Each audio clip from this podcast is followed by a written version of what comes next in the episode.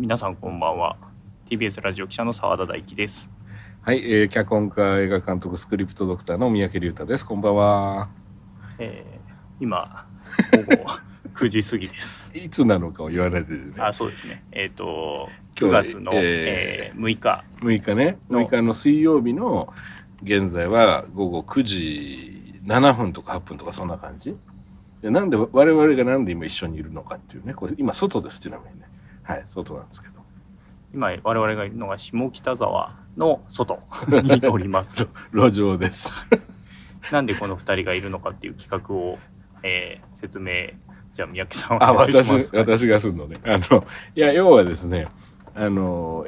澤田さんとはねもう付き合いが長いんですよ。前タマフル時代からの付き合いでね。で澤田さんアトロクでよく演劇の話してるからなんかのタイミングの時ね番組終了の時間かなんかにばったり会ってね僕も実は演劇大好きだからそう演劇話で盛り上がったんですよね。でなんかそのつどつどその後ねあの TBS の廊下であったりするたびに演劇の話をするという感じになっててである時に僕がちょっと提案したわけですね。そのもしよかったら澤田君あの月に1回ぐらいもう中身とか一切確認しないであのあらすじとかも確認しないでどこの劇団かもよくわからない芝居を2人でいきなり飛び込みで見るみたいなことをやってみませんかという話をしたわけです。これは遊びとしてねある種ね。でその後飯でも食いながら食べろうよみたいな。そしたら澤田君が「それ番組にできます」みたいな「したいです」みたいな。話になってそれでとりあえず今日パイロット版みたいな感じでじゃあもう2人とも今日タイミング合うからじゃあ下北集合だみたいな。で下北はね皆さんご存知かと思いますけどもたくさんお芝居小屋があるわけですよ。劇場があるわけです。でどこで何をやってるのか一切調べずにしかも今日雨降ってる中ね2人でねなんかどれ見ようか 感じになってくるくる待って。でもう全然ポスターもチラシもキャストもスタッフのこともあらすじも全然見ずに、えー飛び込んだお芝居を今見終わったところです。はい、そのお芝居というのがですね、はい。ええーと駅前に劇場が、まあ、オフオフシアターという。下北のね。はい、うん。下北沢の駅前にあるんですけども、まあ、そこでたまたまやっていて、うん。でどうも、えー第2回公演だぞというのがチラシから見て分かったということで、劇団旗揚げの。だからまあ若い劇団ですよねそういう意味ではね。うんはいえーと劇団のトイメンという劇団の第2回公演「帰らせてもらうわ」という作品を、えー今見終わった直後です。見終わった直後ですね。はい、一応、えー、と作、えーはい脚本演出が、えー、岳川崎さんという方で、えー登場人物が9人ですかね。うんうんですね。でね、まあ、結論から言うとすごい面白かった。面白かったですね。あのーまあ、あっという間に終わりました。実際は1時間50分ぐらいの尺だったんだけど、まあ、とにかく俳優さんも申し訳ないんだけどね全然勉強してないからなんですけどどどういう方かも存じ上げないし劇団のバックストーリーも知りません。あのこれから調べれば家帰ってインターネットで調べればいろいろわかると思うんだけど。でとりあえずねこの皆さんどうでしょう？その例えば映画とかたまたまね映画館でポスター見てみようとか。まああと最近減ってますけどレンタルビデオとかね。あるいは何だろう。はいあのまあサブスクとかの映画とかか。これちょっと面白そうだ見てみようかみたいなことはあるかもしれないんですけども。演劇をあのなんていうの？ジャケ買いみたいな感じでこうポスターだけ見て見るみたいな、えー、っていうのはあんまややる人少ないんじゃないかと思うんですけども。実は僕結構やってたんですよ昔。で澤田さんがそれすごい面白がってくれて。あのでまあ今日見たということです。で今見終わった直後でお互いの感想もまだ全然言い合ってない感じなんですね。はい、ということでね、はい、バックストーリーとか背景はこんな感じ。でまあ見たということですね。帰らせてもらうわ。どうでした澤田さん？まあどんなストーリーかっていうのをちょっと言あそうか言った方がいいね。ですけど、えー山荘に集め集まった、えー若い男女が4人ずつが、えー、と恋愛リアリティショーに、えー参加した男女8人が集まって、うん。まあ、それが4泊5日の、えーリアリティショー「マウンテンラブうん。とかいう」という番組の、うん。えー企画で集められて、まあ、うん。そこでリアリティショーやってるんだけれども、どうも周りが、えー大吹雪で、大吹雪になってきちゃうのね。そうそうそう。だからこれ最初はいわゆるそのテテレビとかあの配信でよく見る一つの建物の中に、まあ、見知らぬ男女を住まわせて、まあ恋愛に発展していくというのを面白おかしく中継する番組の録画、収録をしているっていう、まあちょっと楽しい感じで始まるわけですね、一番最初はね。ところがね、だんだん状況がまあ変わってって、で、まあまあ詳しいことはあれですけど、まあ大きく言うと、そのいわゆるその恋愛リアリティショーで楽しい話だと思っていたのに、まあだんだんその連合赤軍のあの、あれになっていくわけですよね。あれみたいな感じ。あの、永田陽子のあれみたいな感じね。あの、いわゆる。16の歩票、17の歩票、うん、あれですね、えっと、浅間山荘に至るまでに連合赤軍という、まあ、左翼団体が、うん、まあえー、合宿をどんどんしてるんですよね。うん、でその合宿の中で、まあえー、粛清をしていくとそうそうそうあの総括という名の、えー、リンチをして、えー、同志を殺していくっていう物語ですね。うん、そうでああいう感じの殺伐とした世界になっていくんですよね。あの最初はキラキラしてるんだけど。なんでそんなことになってしまうのかっていうのはその、まあ、要は外が吹雪いてるっていうことでだんだんそのいわゆる楽しいまあ、あとその要は色恋とかっていうことだけを言ってらんないっていう状況になるっていうのもあるつまりある種のサバイブものみたいになっていくんですね。あのだからねこれ非常に面白いのがあのコメディタッチの、まあ、ロマンスものみたいに始まるんだけどもこうジャンルがこうぐちゃぐちゃになっていくんですよね。そのある種こうなんだろうスティーブン・キングがランゴリアーズとかミストでやってたような展開にもなっていくというかね。そう。だから、あ、別に怪物が出るって意味じゃないんでしょ。まあ、に、どっちかというと人間が怪物化していくというか、だから、シャイニングとかにも近いのかもしれないけど、とにかくこう、人間模様っていうものが、あの、恋愛、まあ、要するに、ある仕掛けられた恋愛関係みたいので、ハッピーな方向に行くと思いきや、まあ、そうはなんない。と思いきやみたいな感じで、これね、結構二重三重に展開していくお話で、めちゃくちゃ面白かったですね。あのでね、キャストがすごく皆さんお若いのね、フレッシュな感じで、劇団がだから旗揚げ2回目だっていうこともあって、多分劇団自体も、ちょっとまだ詳しくわかんないんですけど、あの、きっとその若くて仲間でね、志が、あの、共有してるね、フレッシュな人たちなんじゃないかと思うんだけど、あの、非常に若い感性と映像を使ってね、前半見せたりする部分もあったし。本当の最初のシーンはね、映像で始まって。そうそうそう映像で始まって、まあちょっとね、その演劇の時によくスクリーンに映像を映す手法って、まあ、あの、うまくいってるもんと言ってないもんって結構あるわけですけど、今回に関しては、実はそのリアリティショー番組だっていう体で始まるから、実はそれすごいね、あの、面白く機能してて、で、しかもそれが実を言うと、ちょっとした引っ掛けになってる、そのフックになってて、まあ実はそれ、後で意味が全く違うものに見えてきたりとかね、まあ結構ね、あの複雑なことをシナリオ的にはやってて、僕はその辺がまず面白かったですね。うん。劇団員が5人で、客演が4人、うん、あ、そういうことなんだ。うん。それすら分からず見てたっていうね。ああ、そう。あの、えっと、最後に、あの、重要なセリフを言う人が作の人なのかな演出の人なのかな。でもね、作の人はね、出てないっぽいですあ、そうなんだ。なんか僕的に彼がそうなのかと別だったら、でも確かにそうですよね。うん。うん、そうなんだ。なるほどね。あの、なんかね、あの、そう、だからね、結構エンタメですよ、がっつり。がっつりエンタメです。あの、あの、とにかくね、今回のこの沢田さんと飛び込むやつっていうのは、何もわかんないで行くから、あの、見に行くから、いわゆる不条理演劇の可能性も全然あるっていう。箸にも棒にもかからないっていう可能性だって全然あると思うんですよね。あと、ちんぷんかんぷんで難しくて何言ってかかんないみたいな、まあ、そういう、こう、哲学的なものと出会う可能性も、まあ、全然あるわけですよ。で、まあ、なんですけど、とりあえず初回の今日に関しては、まあ、非常にわかりやすくて、かつね、あの、あの皆さんこのリアリティを感じていただきたい。我々は今本当に下北のあの路上で録音しております。あのスタジオとか一切入らずね。そうだからこの臨場感も楽しんでいただきたいんですけども。そうそうそう。だからあのエンタメでした。でねこれまあちょっとね、あんま僕がずっと喋ってもあれなんですけど、あの、まあ大きくは、あの、ここのイベントっていうかこの企画をね、やろうと言った時に、やっぱりその、アトロクで沢田さんがね、その日比さんも交えて、高校演劇の話とかよくしてるわけですよね。で僕もよく見るんだけれども、あの、まあみんな面白いわけですよ、それぞれね。で、いわゆるその商業的にお金かけて宣伝してる作り込んだ、まあ何ヶ月前からチケット買って見るような演劇とはまた違ってね、その、そ、そう、なんていうのかな。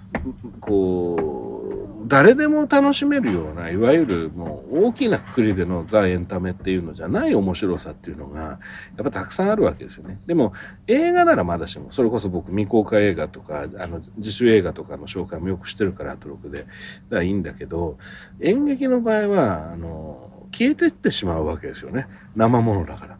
だからそれを僕らがこうやって喋ることでその、なんていうの、そそうやって演劇ってフラって見に行ってもいいんだとかね。その、あと見に行っちゃう面白さ。その、ある種賭けな部分もあるんだけど。でもそういう楽しみもあっていいよね、みたいな。まあ、そんな思いもあって始めてるということですね。はい。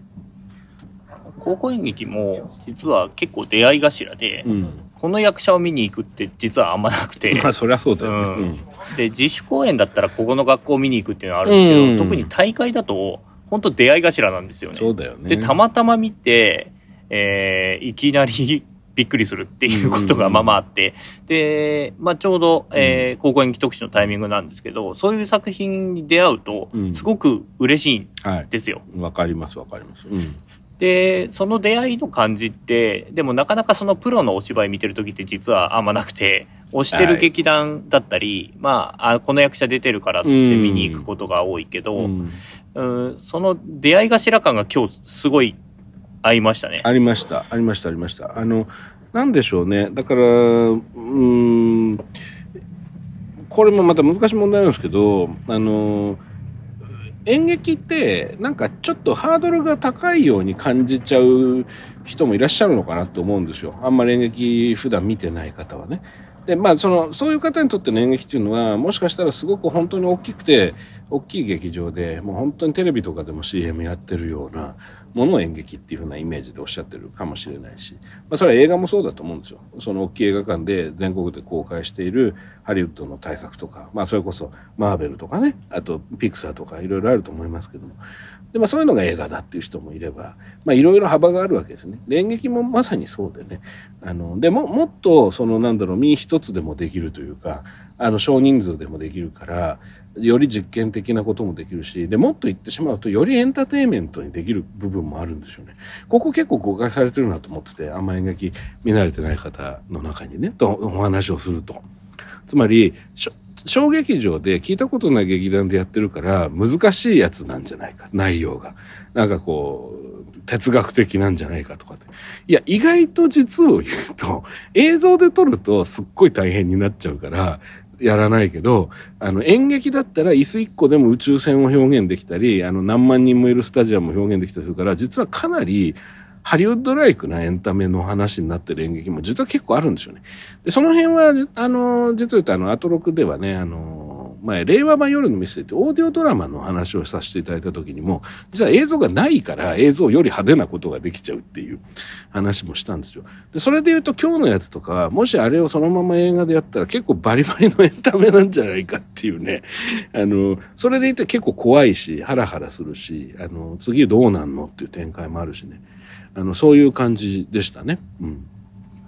最初の時点でこう構成あちょっとしんどいかなと正直思ったんですよ。わかる。一番最初でしょ？あの始まってすぐでしょ？うん。あの映像でその始まる芝居が、僕結構外れ多くて。はいはい。わかるわかる。で、そこの感じが、まあリアリティショーの、あの多分冒頭のアバンタイトルの部分の映像っぽいのが冒頭流れて、うん、まあそこから始まっていくんですけど、そこから、えっ、ー、と、いきなりサスペンスモードに近い状態に入っていくんですよね。うん、で、その後に、いや、構成うまいなと思ったのは、うん、そのまま行くのかと。そのままそのサバイバルなモードのシビアな話になっていくのかなと思ったら、そこから一回初日に戻るっていう。あ、そうそうそう、そうなんですよ。あのね、これは決して劇中でループしてるってことじゃないんですよね。劇中が時間がループしてるわけじゃなくて、パルプフィクションみたいなことなんですよ。要するに、彼らの時間軸の中でこういうことがあったっていうのを、任意で選ばれている時間の場面に沿って観客には提示していくっていうやり方で、観客は頭の中でそのパズルをつなげていく楽しみがあるんですね。だ冒頭のそのアバンのそのいわゆる番組の楽しい自己紹介映像みたいなのから始まって、ところがポンと舞台が始まると、もうその、もうみんながドヨーンとした状態になってて、実は全然楽しい生活じゃない。で、しかもその4泊5日のはずがもう8日目だと、8日目だと。で、食料も尽きたみたいな状態。え、何があったの？この間にって、まずそこで思わせるわけですよね。で、あの、すっかりそのさっきまでの映像で楽しく、私はこういうニックネームですとか、こういう仕事やってますって紹介してた人たちがもうみんな殺伐とした関係になってる。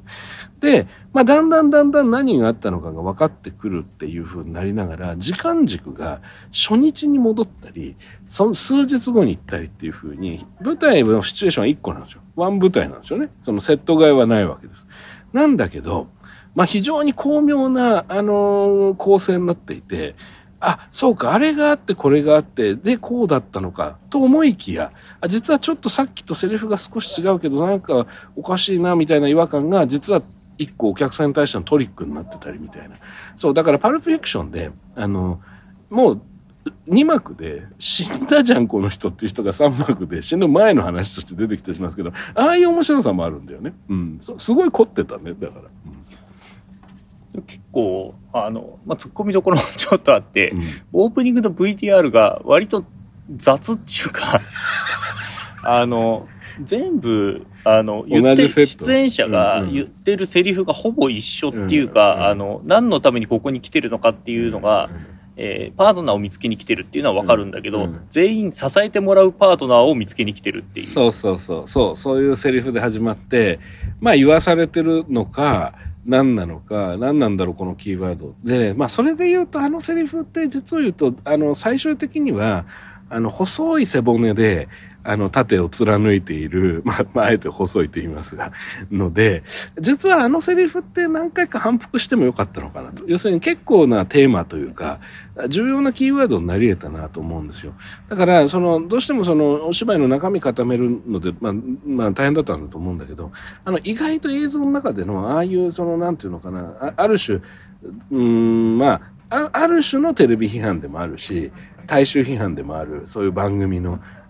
のパロディみたいなものの中にちらっと混ぜたものが重要な毒の種になっているんですよね。実は作った人たちがどこまで気づいてるのかわかんないんだけど、思いのほかいい種になっていて、そ、そこと繋がったものが後半開花しちゃってるから、これ、これがまたね、生の良さでね、あの、映像の脚本だと絶対気づくんだけどね、多分演劇で稽古しながらこう、やってる中で、思ったより繋がってきてるぞっていう、まあ見てて思った。そう、だからそういう意味では、あそこのセリフって他の部分が割と反復してたけど、いや、あそこ結構ね、拾い直した方が良かったよねっていうのがね、そしたらもっと面白かったよなっていうのは思いましたね。だからあれお、ちょっと大落ちがあるんですけど、うん、まあそこはネタバレしない方がいい気もするんですけど、これ出るタイミングがまあいつになるかわかんないんであれなんですけど、大落ちとあの冒頭の VTR が繋がってたらもっと良かったなって思ったんですよね。そのね、そう。で、しかも、それが繋がるんだよね。繋がおうと思えば。で、で、これはね、あの、難しい問題でね、あの、えっとね、た、多分ねお、お気づきじゃないんだよね、それに。あの、これ実はつながるぞっていうことにが発明されてしまってるということにきっとお気づきじゃないのではないかというのがまあもったいないとまあスクリプトドクターという立場がもんですからねそう思っちゃうんですでもじゃあつまんなかったってことじゃないですよ現にこうやってあそこつながるじゃんっていうワクワク感みたいなものもあってででだったらあそこが、まあ、もしもし本当にそのセリフをガッと拾ってぐるっと一周してたらなんだろう、よっていうね、お見事っていうね、感じに、まあ、なっただろうなと。まあ、でも十分面白かったです。あの、すごく面白かった。うん。まあ、でもそれって、でも映像の見方だなって思ってて、っていうのは、それ2周目見れるっていう前提で仕組まれてるってことなんですよね。その通りなんですよ。だから、そうだ、僕ね、実はもう一回見たいなと思っていてね、この演劇をね。あの、本当に。これ、だからまんまとね、この自分で沢田君を誘ったこの企画がですね、結局のところ僕があの普通にあのよくわかんないで見に行った演劇を2回見に行く企画になってしまいそうなね気がするぐらいすごい楽しくてちょっともう一回見たいぐらいですね。だからそのそうそうおっしゃる通りでそのそのえ映像のシナリオの場合は多分そこの最後の接続性みたいなものっていうのをまあもっと活かさないともったいないっていう話になるんだけど、まあやっぱりライブだっていうことですよね。で、そのライブの迫力の良さ、迫力だけじゃありません。親近感。で、それでいて、あの、あえてモチーフがそういうリアリティテレビ番組がモチーフだからこそ、映像で編集したかのような演出が何回かあるんですよ。つまり、同じ場面を何回もやるんですね。同じ俳優が同じ立ち位置で。でそれが、実を言うとそんなにすごい重要なストーリーのにあの影響しないとことかもさらっと同じことをやったりするんだよね。で、あれが繰り返されることによって見てる側が、こうなんかこう、そこに実はその、あの、リアリティショーからはみ出した人間模様がしっかり描かれているから生々しいにもかかわらず、なんかこう作られた人たちみたいな虚構のような、あるゲーム性のようなものを感じていくで、もののように見えてくるっていう人がね、うん、それがね、結構僕はね、メタ的だなと思った。すごい。面白いと思った。要するにね、あの、なんとなくいつの間にか見てるこっち側も、いや、お前らだって結局俺らのことを、あの、俺らがこんな状況になってるのも含めて、あの、枠の、えっと、例えばテレビのフレームとかもそうですけど、フレーミングで見てんだろと。このゲームの中で見てんだろっていう。まあそういうようなニュアンスも実は含まれてくるんですよね。同じ芝居を何度も繰り返すことによって。で、あとね、もう一つ、あの、それが繰り返されることによって、複雑な時間軸の、こう、まあともするとわわけわかんなくなる可能性があるわけじゃないですか。時間があっち行ったりこっち行ったりする見せ方って。ならないんだよね。その見てる人がだんだん、あれの後がこれだ、これの後がこれだっていうのが同じ場面を反復することによって時間軸が自分の中で線になっていくんですよね。うん。あれが親切設計で、かつスリリング。そう。面白いなと思って見てましたね。うん。あとなんか疑問で思ったのが、その冒頭の VTR は本当にそれなのかっていうので、うん、あの、あの構成を見てると、うん、あだ名が別最初にの自己紹介につけられるんですけどそれは誰の撮った V で誰が字幕をつけてるんだ問題が生じるなと思いながら見てたんですけど。これね、ちょっと分かりづらいんですけど、一応説明しておくと、これはだからね、SF 映画でよく起きるあの、タイムパラドックスみたいなことと近いんですけど、あの、実際にその今回の演劇の中で描かれている時間軸っていうのは、そのリアリティショーの番組の撮影中に起きたある悲劇であり、喜劇であり、ドラマなわけですよ。でということはそのリアリティショーがその完成してオンエアされるたこってことはなかったんだなと思わせるわけですよ。つまりその前にあの事件は始まり終わってしまったんだなでつまり幻の番組なんだなというふうな体に最終的にはなる。なんだけどそのリアリティ番組の オープニングシークエンスという体の映像が最初に流れてそれ自体は完パケしてるわけですよ。その完成してるわけですよ。で、ってことを考えると、で、しかもその中に仕込まれているあるキーワードや、まあ、主人公たちの各自が自発的に名乗るあだ名っていうのが、実は時間軸的に言うと、その、最初か、まあ、ちょ、これも、まあ、言っていいか。あの、映画じゃないからね、言わないとわかんないもんね。あの、要はね、あの、あだ名って自分で持ち込んだものじゃなくて、ある人物によって劇中付けられていった名前だったんだってことが、まあ、だんだん分かってくるっていう仕掛けがあるんですよ。で、それで言うと、そのあだ名を自発的に名乗ったオープニング映像って、いつ撮ったのってことでしょ、さ、あだくねって そうそう、そうなんだよね。だって、あの、その映像を撮って、しかも編集してテロップを入れるっていうことを、やれる状況があの劇が終わった後にはないはずだってことだよね。そうそうそう。そそこがちょっと一つ、あの、作劇上の嘘がありましたね。面白かったけどね。まあだからそこが逆に言うと、うん、あれの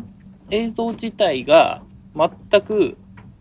虚構であると。そうそうそう。つまりその、その映像自体が実はないっていう可能性があるっていう、それ自体も我々が見せられてる、なんだろう、えー、想像上の番組なんじゃないかっていうふうにも、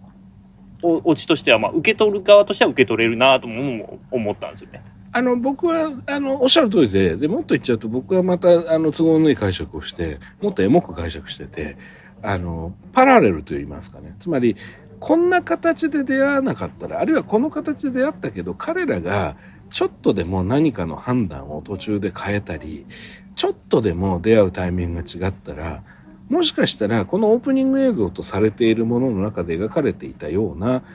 ハピネスというものあるいはその幸福感みたいなものっていうのはあの本当に手に入れられたかもしれない。で、本当にこういう番組が成り立って、それで第2シーズンが作られたり、あるいはそれに憧れる学生とか、恋愛ね、を楽しみにしてる人とかが出てくるみたいな、そういう一つの可能性としての未来みたいなものを過去という形で見せているという解釈もできるというね。だからちょっとこう、そうなんていうのかな、こう、つかみどころがない未来みたいな可能性みたいなものってほんのちょっとした判断で消えてっちゃうんだよみたいな。そういう怖さって実は結構物語の中端々に出るじゃないですか。だからまあそれはこっちがね歩み寄って解釈してる部分もあるんだけどあるそのなんだろう虚しさというかそのハッピーな感じの映像であるがゆえに逆にちょっとこうなんだろうなこう霧のような感じつかみどころがないあの理想の未来みたいな感じにも取れて、まあ、そこがちょっと思い返すことであの実際のラストよりも物悲しさが残りますかね。あの読後感というかその鑑賞後の感情として。僕はそんな感じですね。うん、なんか結構その同じシークエンスがまあ何度も繰り返される、うん、まあリまあ、リフレインって最近あの演劇界で、まあ、この数年流行ってる、はいはい、同じのを繰り返してるんだけど実はちょっとずれてくみたいな話に、のあのシークエンス自体がすごく逆にこの作品にはうまくはまってて、さっき三宅さんのを聞いてて思ったのは、やっぱりその何か一個変えてたら何かが変わってたっていうところが、やっぱあれで強調されるんだなっていうことと、うん、やっぱりあの映像のチープさとっていうところがやっぱりリンクするんだなと今聞いてて思いましたね。ねうん、確かにね。確かにそれは思いますね。うんあの映像は確かにちょっとチープだったかもね。うん。あの、そうだね。確かにそうだね。うん。あの、そうだな。あれでちょっとね、あ、やべえとこ来たなっていうのちょっと思ってて、終わった後、絶対三宅さんとディスり合うぞ、これ、と思いながら見てましたよ。いや、そんなこともないんだけど、あの、あの、そうね。いや、みんなだからね、結構凝った芝居だったしね、もうお芝居の中固めるので、もういっぱいいっぱいだったかもしれないけど、やっぱりああいう映像って今、実は結構 YouTuber も、あの、凝った映像を撮るような時代になって、シネマティックポートレートなんて話を、まあ、アトロクでもしましたけど、ああいう番組作る人って結構ああいうオープニング映像に命かけてるから、ディレクターとかって、実を言うと、あそこ、同じ場所で撮っていろんな人の撮るのは全然おかしくないんだけど、まあ、せめてね、色味とか、レンズ選択とかね、もうちょっと、あの、ゆとりがあったらね、あの、よりそれっぽかったのかなということですかね。まあでも、意外と忘れちゃうんですけどね、オープニングのは映像で、で、そこから3次元で、やっぱり肉体を持った俳優の芝居を見ていくので、やっぱそのインパクトが強いので、あの、意外と記憶の彼方に消えていくんですけど、でもやっぱ最初ちょっと引っかかりましたね。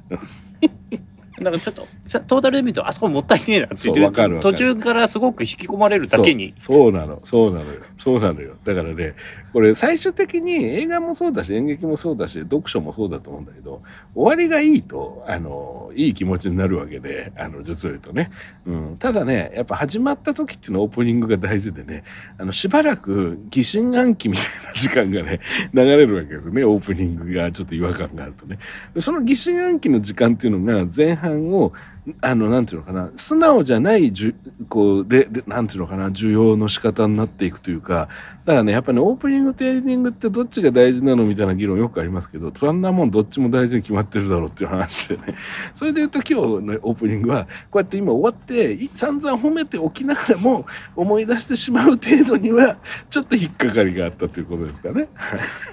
そうですよね。物語にね、最初の5分ぐらいで入りきれないっていうところがね、斜めからちょっと見てやろうみたいな感じにちょっとなっちゃいますよね。難しい、難しい。だから、あの、じゃああれを映像じゃなくて、あれ自体もフィジカルで表現する手もあったと思うんですよ、抽象的に。でも、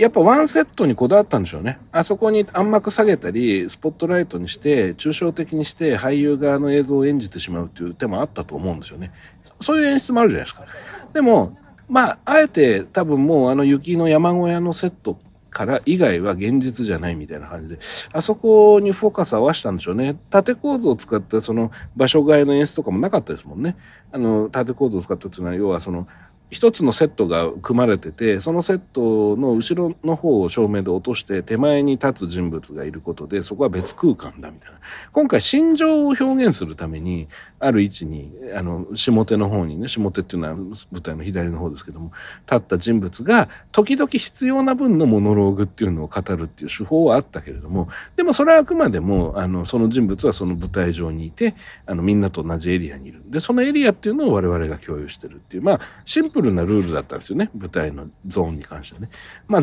だから逆に言うと、その映像っていうものがね、あの、まあね、難しいよね。やっぱだから結局その、沢田がさっき言ってた、その映像を使う演劇難しい問題でしょ、これ。ね。あの、確かに、でも結構多いでしょうね、最近。大きいやつで多いよね、割とね。高校演劇でもね、最近流行りなんです。ああ、そうなんだ。まあ、テクノロジー、ね、プロジェクションマッピング使ったりとか。そうか。まあね、あの、いろいろ機材がね、編集も含めて便利になったし、プロジェクターのクオリティも上がったから、で、昔ほど高くないから、まあ、簡単にできてしまうから、その、ちょっと凝った映像とかテロ、テロップなんだよね。演劇にテロップが入るというね。あれもまたいろいろ難しい問題ありますけども。今年の、えー、高校演劇の総文祭の、うん、えー、上位校にも複数。ああ、そうなんだ。まあやっぱりちょっと流行りもんなんですね。ただやっぱ難しいよね。あの、映画でよく字読ますなって話ありますけども、あの、映像で語れみたいなね。で、セリフ以上に字読ますなよなんていうのはあるし、あとよっぽどの理由がないと字っていうのは効果的にならなかったりするわけですよね。あの、劇中の本、本とか書物とか新聞の切れ端とかを読ますって意味じゃなくて、その画面に字が出ちゃうってやつですけども。で、まあ、それで言うとその演劇っていうのはよりフィジカルなもののインパクトが強いから、あの、字っていうものの効力がより下がってるなという。のは今回も思いましたね。うん。だからまあ、あの、まあまあまあ難しい。まあでも、いろいろな、その、まあでもね、スタッフの方も若いし、劇団も旗揚げして2回目っていうこともあるし、役者さんもフレッシュな感じでみんな良かったから、から多分最近のテクノロジーとか最近の映像表現にも結構精通してるというか、あの、いろんなもの、演劇だけ見てきた人たちじゃないんだなっていう。映像的な表現とか、ある種バラエティ的な表現とか。あの YouTube 的な表現みたいなものも取り入れられていてだからそういう意味ではやっぱこれがあの多くの人が知らずにそのまま消えてしまうのはもったいないなと思いました。というのがどちらかというと演劇マニアじゃない人の方が楽しめるんじゃないかなと。あの普通に面白いって言い方が僕はあんまり世代的にピンとこないんだけどでもこれ最上級の褒め言葉として普通に面白いよねというのが今日のもうまあ感想ですよねやっぱりね。うん。たまたま入っってとは思えないぐらいの。でも満席だったんですよね。そう、実は満席だった。うん。で、しかもなんかグッズ販売とかね、やってたりとかしてね。で、いや、だからまだ旗揚げ2回目って言ってますけども、あ、で、来年やると。来年の9月に、またあの、今度はその、今日見たのオフオフシアターなんですけど、その隣の駅前劇場でもうすでに第3回公演が決まってるらしいんですよ。で僕は多分来年見に行くことになるだろうなっていう気がするんで、で、今回の公演ももし再演とかあったらもう一回見たいなっていう気持ちもあるんで、ちょっとその覚えておきたいですね。えっと、もう一回さお名前をちょっと最後に紹介したい。トイメン。劇団トイメンね。劇団トイメンの、えー、今日見たのは、えっと、帰らせてもらうわ。で、合ってる？帰らしてもらうわ。帰らしてもらうわ。帰らせてもらうもらうわ。うん。劇団トイメン第2回公演、帰らせてもらうわを今日は見ました。はい。えっ、と、9月の10日まで10日まで。ちょっと僕もう一回見るかもわかんないですね。これ、この分だとね、もしかしたらね。ということで、はい、えー、もう何やかんで30分ぐらい喋ってます。はい。えっ、ー、と、まあ、パイロット版ということでね、今日せっかくだから、まあ、なんか撮っちゃおうよ、なんつって、さっきね、えー、沢田君と言いまして、今ね、あの、僕の顔の前はどういう状態になってるかというと、沢田君が普段あの、政治記者としてね、ガンガンガンガンこう突っ込んでいくときによく使っているあの IC レコーダー、そして沢田くんの iPhone、私も片手に自分の iPhone と。でも何台もあってんだという感じで今喋りを撮ってるんですが、果たしてこれ音声後でうまくね、あの、皆さん聞こえるような感じでお届けできてるといいんですが、あの、住宅街の、えー、端っこの道で喋ってるということもありまして、あんまり大きい声出さないように、こう、ちょっとね、囁きおかみ的な感じでずっと喋ってきてます。いろいろリアルなね、あのーあのサウンドスケープというんでしょうか。えーそういうようなものも、物音も聞こえてるかと思いますが、えーパイロット版ということで、とりあえずね、今回は回してみました。で、沢田くんとの旅はまだ始まったばかりということで、これからどんどんね、続いていきますからね、沢田さんよろしくお願いしますという。お願いします。これ評判が良ければまたより続くと。いうことですね。で、月に一回、えー二人で何の、あの、確認もしないで、いきなり、あの、お芝居に飛び込んでいくというのが、まあ、基本的な企画です。いっぱい喋っちゃったんで、皆さんそこぼやけたかもしれわかりませんけど。で一応ね、これタイトルが仮で今ありましてね、番組の。はい。あ、そうだ。えっ、と、ブラッド、えー劇場。ブラッド劇場だそうですよ。あの、えブラ劇だそうです。略してね。ブラッド劇場に入るってことですね。ブラッド劇場ね。別に血まみれの劇場ってことじゃありませんね。はい。ブラッド、ブラッド。だフラットってことね。だブラッド入る劇場。ブラが、だからひらがなで、ちょっと小さい「つ」が入るぐらいの感じのニュアンスですかね。はい。で、ブラッド劇場。で、私がちなみに提案したのは、あの、突撃芝居小屋っていうタイトルでね、あの、一発で沢田さんに却下されたという、ありましたけどね。はい。ということでね、ブラッド劇場パイロット版をお送りしました。えー、第2弾が、えー、あるといいなと思いながら、今日は、えー、筆を置くんではないですね。あの、マイクの録音を停止したいと思います。じゃあ、沢田さんお願いします。というわけで、TBS ラジオ記者の澤田大樹と、えー、脚本家スクリプトドクターで、たまに映画も監督します、三宅隆太でございました。それではおやすみなさい。おやすみなさい。